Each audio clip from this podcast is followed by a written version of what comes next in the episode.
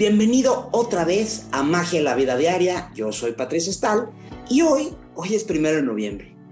Anoche fue la muy controversial Noche de Brujas, mejor conocida como Halloween, de la cual ya en, en Facebook y a través de mis redes sociales les he contado mucho porque no es la fiesta del demonio que todo el mundo quiere pensar o que mucha gente quiere pensar ahora. A mí en lo personal me gusta muchísimo. Bueno, hoy es Día de Todos los Santos. Esa sí ya nos gusta más, ¿no? A todos.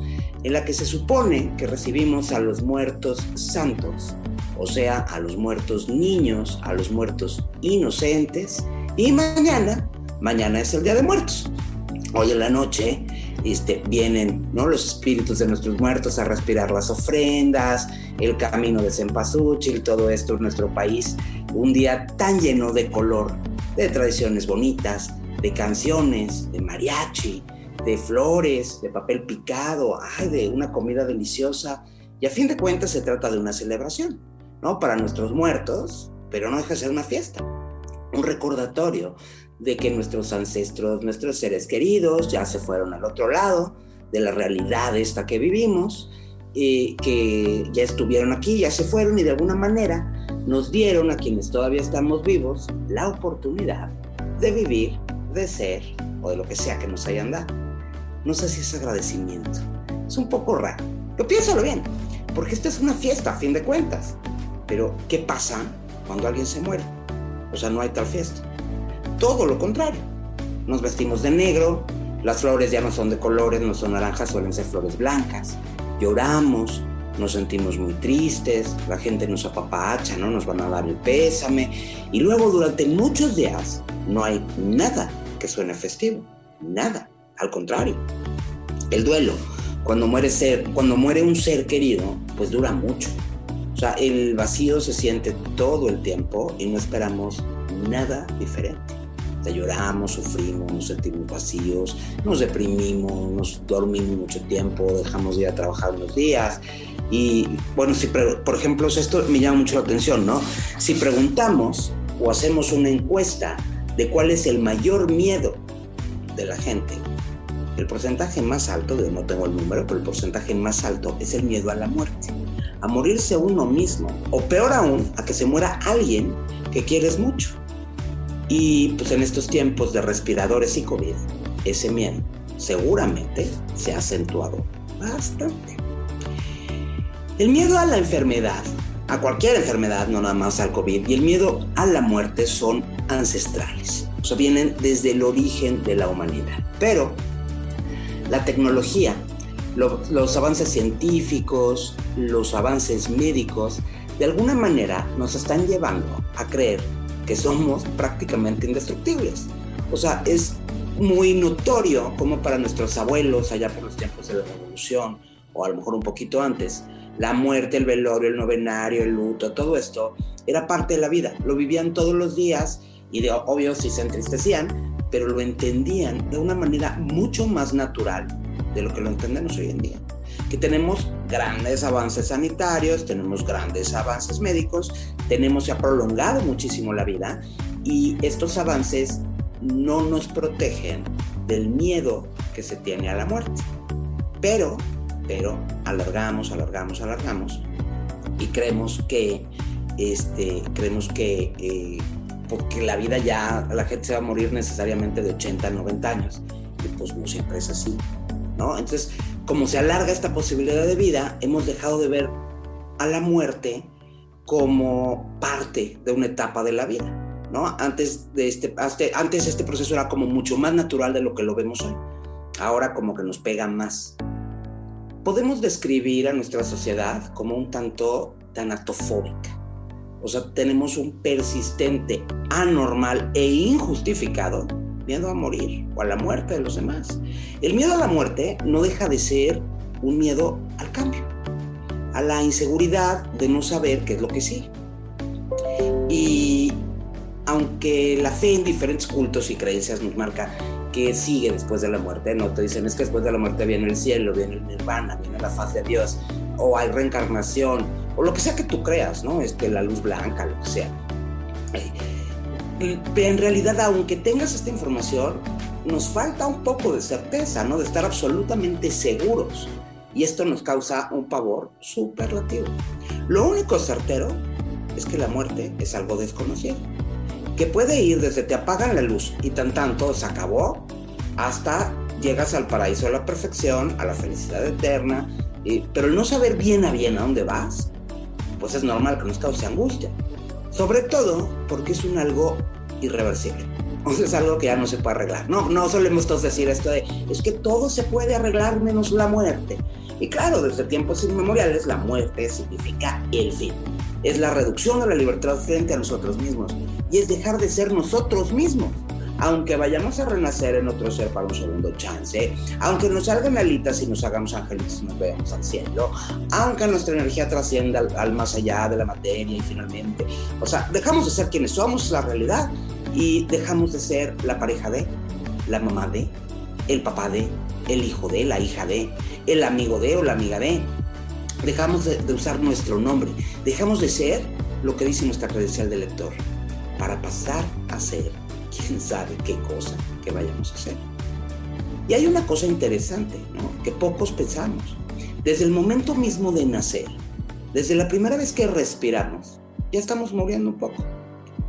Lentamente de preferencia, pero todos caminamos todos los días hacia morir. Cada respiración va causando erosión en el cuerpo. ¿no? O sea, cada respiración nos oxida, cada respiración nos desgasta y lo va gastando hasta que un día dejemos de existir. Por lo menos así como somos hoy. O sea, ¿qué va a pasar después? No lo sé. Ustedes tampoco. Pero, o sea, ¿has pensado cuántas cosas mueren en tu historia cada día? O sea, al final es que tenemos miedo de morir del todo. Pero es muy raro lo que te voy a decir, pero más o menos lo pienso así. No sé, cuando fuimos a primero de primaria, tuvimos una maestra uy, una Miss tan linda, estaba tan bonita, era tan buena. Luego pasamos a segundo año primario. Y sin morir, porque no, la Miss no se murió, pero sí se murió un poco, para ti. Se murió en tu historia. Y luego te cambias de colegio, aunque la veas en el recreo primero y así, pero ya no era lo mismo, ¿no? Te, te cambias de colegio o la Miss se cambia de trabajo y ya nunca más vuelves a saber nada de ella. De una mujer que viste todos los días durante un año un año importante además, ¿no?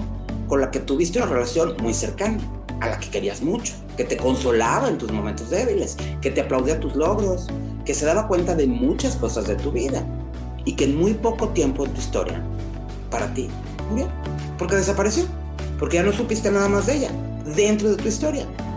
Lo mismo pasa con amigos de la infancia, ¿no? Tu mejor amigo, tu mejor amiga durante un cierto tiempo, cuando son chiquitos, en el kinder, en la primaria, están ahí para todo Compartes sueños, compartes juegos, confidencias, cosas. Y un día se va de la ciudad porque a su papá lo mandan a trabajar a otro lado. Y en tu historia, en tu historia, el amigo se murió. Pero siempre tienes la esperanza, ¿no? De volverlo a ver en algún momento. Esa es la diferencia. Sin embargo, la relación se murió. Y ya no va a volver a ser igual jamás. La relación se muere. Y tú mismo, tú misma, fuiste un niño, una niña, que digamos que también se murió para darle paso a un joven, a una jovencita, que aunque heredan cosas buenas y malas de la infancia, ya son algo diferente. Ese niño se queda para siempre en tu mente. Idealmente tomaste un curso, ¿no? Este de sanar a tu niño interior. Yo daría uno que mejor se trataría de querer a tu niño interior. Pero ese niño ya no existe. Ya es irrecuperable. Entonces está muerto dejó de existir, eso es un hecho, para dar paso al, adulto que hoy eres.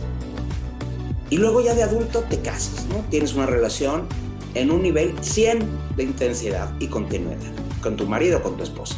Comparten todo, viven juntos, tienen hijos, luchan las mismas batallas, tienen las mismas guerras, persiguen los mismos objetivos y los mismos sueños. O sea, están todo, todo el tiempo juntos hasta que un día pasa algo.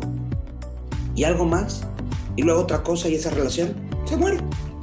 Se termina para dar paso a algo más, a otra etapa de tu vida. Soltería, soledad, una nueva relación, hasta una relación contigo mismo. Pero esa relación anterior, ese matrimonio, se murió. Y así te puedo dar mil ejemplos, porque tenemos que aprender a lidiar y a vivir con el cambio. con la sustitución, con la despedida, con la tolerancia al cambio. Aprender a lidiar con la inseguridad que en realidad está pintada de certeza. O sea, porque nos enfrentamos a los cambios al no volver todos los días, no solamente cuando estamos frente a la muerte, ¿no? O sea, al final todo va cambiando y se va muriendo a lo largo de nuestra vida, muchas cosas. Cuando se trata de una enfermedad que amenaza la vida verdaderamente, entonces surge una pregunta que empiezas a pensar, ¿qué sentido tiene luchar contra esta infección, contra el COVID, contra el tumor o contra lo que sea que amenaza tu vida? Digo, si tienes una vida muy feliz, vale la pena. Si no la tienes, a lo mejor no. O sea, hay algunas personas que antes de empezar a luchar, ya ven la batalla perdida, ya no tienen ganas. Hay otras que luchan con todas sus fuerzas. Pero en realidad, el éxito de la cura suele ser para quien llevó de, manera menos consciente la carga emocional de esta enfermedad, que tiene otras muchas cosas por las cuales vivir. Un exceso de duelo es demasiado pesado. Y si lo sumas a circunstancias, pues esto puede ser fatal. Entonces lo mejor es enfrentar las enfermedades, los conflictos, los problemas, los cambios, las separaciones y la muerte incluso desde la manera más positiva que encuentres. Esto suena un poco egoísta, pero esto no lo inventé yo. Esto sí es así funciona. Mientras tú estés vivo, tu historia sigue. Los capítulos de la serie de tu vida continúan y de ti depende que lo que siga esté interesante, esté padre, que sea alegre o triste o lo que tú quieras, pero que sea parte de una vida maravillosa. Hay que vivir incluso los duelos de una manera que cuando los recuerdes, tu corazón se inunde de melancolía, no que sientas depresión, no que sientas miedo, que sientas bonito cuando te acuerdas de las cosas, ¿no? Entonces, tengo una pérdida, ¿qué hago con la pérdida? Bueno, hay algunas cosas que se pueden hacer. La primera es hablar de lo, de lo que ha ocurrido, de lo que está pasando con tus amigos, con tus personas cercanas. Y entonces esto te va a llevar a entender qué es lo que está sucediendo. Está la parte de negarse, que pues, la verdad no te va a ayudar absolutamente a nada. Te va a llevar a un aislamiento y te va a frustrar. Entonces no vale la pena. Habla de ello, no te quedes encerrado. Habla de lo que estás sintiendo, habla de lo que recuerdas, no pasa nada, habla de todo acepta tus sentimientos. Digo, después de lo que sea que haya pasado, vas a experimentar todo tipo de emociones. Es normal. Y es normal sentir tristeza, rabia, frustración, hasta que te sientas muy, muy cansado. Es totalmente absurdo cuando alguien te dice, Ay, es que no llores. No, sí llora, o sea, porque estás triste y es normal llorar. Y sentirte como sea que te sientas.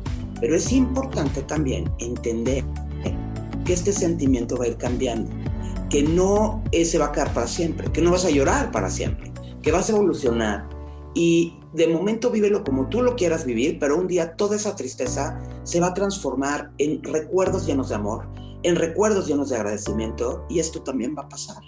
Ahora esto te lo digo siempre, no aplica para cualquier cosa. Cuídate. Si estás viviendo un momento de cambio, un momento de despedida, un momento de muerte, come bien, haz ejercicio, descansa, porque esto te va a ayudar a superar cada día y te va a ayudar a salir adelante. Pues esto es muy, muy importante y aplica para todo. Ahora la otra, ayuda a otras personas, ¿no? Ayuda a otras personas que también están viviendo pérdidas, cualquiera que esta pérdida sea. Al ayudar a los demás también te vas a sentir mejor contigo mismo y puedes compartir experiencias, anécdotas, sentimientos. Y esto tiene que ver con lo mismo de comunicar porque te va a ayudar al día a día, y vas a darte cuenta de que no eres el único y de que lo que te está pasando no es tan especial como tú piensas o, tan distinto. Recuerda y celebra lo que sea que hayas perdido, desde un ser querido hasta una experiencia de vida, o sea, no importa. Y alégrate de haber tenido eso que hoy te duele perder. Porque el que te duele perderlo lo hace valioso. Aunque hoy desaparezca, el tiempo que lo viviste es muy importante, marcó tu historia y hay que agradecerlo. Siempre estar listo para lo que sigue. O sea, al final tienes que abrirle chance, despejar la pista con la fuerza que te da lo que ya pasó, lo que ya viviste, los días que ya estuvieron. Y tú puedes decidir si quieres aventarte en un hoyo negro, recuerdos, tristeza o así, o celebrar lo vivido y adaptarte al cambio y seguir coleccionando momentos y vivencias maravillosas para tu historia. El chiste de vivir es escribir una historia maravillosa que tu historia sea increíble, que sea padrísima, pero que además te haga muy feliz. O sea, no solo vives para los demás, es más, preferentemente no vivas para los demás. Que te guste a ti. Que cuando mires hacia atrás no te dé miedo. Que te dé mucho gusto y que estés perfectamente satisfecho de lo que sea que ya hayas vivido y que haya pasado. Aunque te tengas que despedir de esto. Cuando hay una pérdida de cualquier índole, vas a atravesar obviamente por un duelo. Esto es perfectamente normal y de entrada no te vas a sentir ni positivo ni feliz. O sea, esto sería terriblemente normal, de hecho. Entonces, pero vas a salir de ello. Vas a vivir por ciertas etapas que son importantes y es importante que las sepas, ¿no? De entrada vas a vivir una etapa de negación. La noticia de la muerte de una persona o de una pérdida importante pues, genera una reacción de negación. Se activa un mecanismo de defensa ante el dolor, y la persona se dice a sí misma, o tú te dices a ti mismo, pues esto, esto que está pasando no puede ser, esto no es verdad.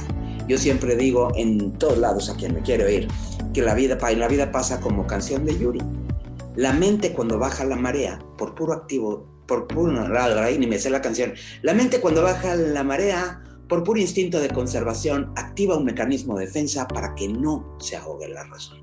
Y sí, después de esto vas a sentir confusión o sea, no vas a saber ya ni qué pasó, vas a estar en una montaña rusa emocional, van a subir y a bajar emociones, vas a estar como muy confundido. También es parte de lo normal. Y esta confusión te va a llevar al enojo, te va a llevar a la ira, te va a llevar a la frustración. Y vas a querer probablemente culpar a alguien, encontrar una razón que ciertamente no existe. Pero es también normal que lo sientas, que estés enojado.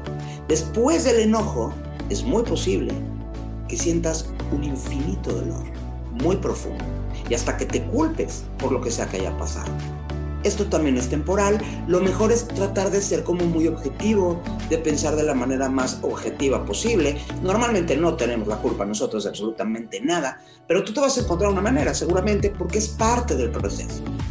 Ya después es una tristeza, simple tristeza, muy profunda. Y un día, esa tristeza, ese dolor infinito que estás sintiendo, como por arte de magia, de un momento a otro se convierte en aceptación y en un sentimiento positivo muy profundo. Y ahí es donde empieza el restablecimiento. Este es el momento de empezar a ver con agradecimiento todo lo bueno que te dejó esa persona que se fue, esa experiencia que se fue, esto que dejaste de vivir. Y, cambia y entonces empiezas a sentirte un poco mejor. Al final esto también pasa, el duelo también pasa. Ahora, no hay pérdidas más difíciles ni más fáciles. ¿eh? Luego caemos en juzgar las pérdidas de los demás, que la mía está más cañona, la mía es peor. No, cada pérdida es diferente. Se trata de apoyar, se trata nunca de juzgar, se trata de entender. Y tus pérdidas, cualquiera que éstas sean, son muy importantes y se merecen duelo. Y las pérdidas de los demás también son importantes y también se merecen duelo. La atención y el dolor que pongas en ello van a ser importantes. En la, que pongas en la de los demás. O sea, al final es, también hay que compartir. también hay que ser como empático, ¿no? Y así vamos a tener empatía a nuestro alrededor. Porque al final vas a recibir lo que das. Todos los días, todos, muere alguien. Todos los días muere algo. Mueren ilusiones, relaciones, sueños. Todos los días nosotros mismos morimos un poco y caminamos hacia el día en que nos vamos a morir. ¿Te digo algo? No vale la pena sufrir. Ni tanto, ni poco, ni mucho. No vale la pena tener miedo de algo que no sabes cuándo va a pasar. No vale la pena vivir con miedo. No sufras, vive. Es mucho más importante. sabes por qué? Porque el único objetivo de la vida es ser feliz. Esto se llama Magia la Vida Diaria. Yo me llamo Patricia Stahl. Y mientras volvemos a escucharnos, te deseo que tengas un muy feliz Día de Muertos y una extraordinaria semana.